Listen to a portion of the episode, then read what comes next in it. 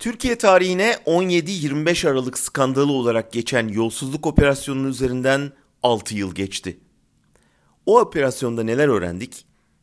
Bakanların nasıl rüşvet alıp karşılığında iş takibi yaptığını, şahsi çıkar için nasıl yasa çıkarıldığını, hükümetin yandaş iş adamlarına nasıl ihale dağıttığını, sonra rant parasını nasıl paylaştığını, Erdoğan'ın oğlunun vakfı için nasıl zorla bağış toplandığını, seçim öncesi iş adamlarına ihade vaadiyle gazete ve televizyon aldırıldığını, bunların propaganda için kullanıldığını, Erdoğan'ın medya yöneticilerini arayıp azarladığı telefon kayıtlarını.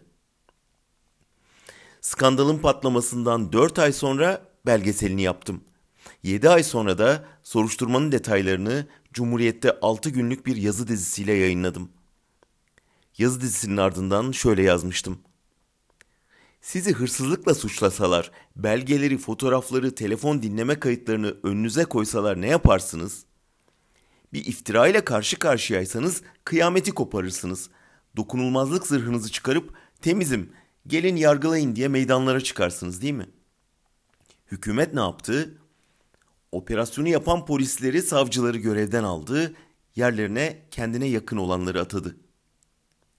Nasıl beni ele verirsin diye ortağına saldırdı. Bütün belgeleri, kayıtları ortadan kaldırdı. Basına yayın yasağı koydu. Bitmedi. Sorumluların yargılanması talebiyle kaleme aldığım yazı dizisinden sonra sorumlular değil ben yargılandım.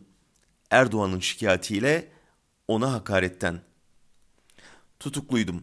Dava için Silivri'den getirildim. Savunma yerine yayın yasağı konan yazı dizisini mahkeme salonunda baştan sona okudum. Geçen yıl biten davada Erdoğan'a 10 bin lira tazminat ödemeye mahkum edildim. Mahkeme salonundan hapishaneye dönerken bir gün bu çatı altında bu suçları işleyenler yargılanacak demiştim. Hala buna inanıyorum. Yakındır.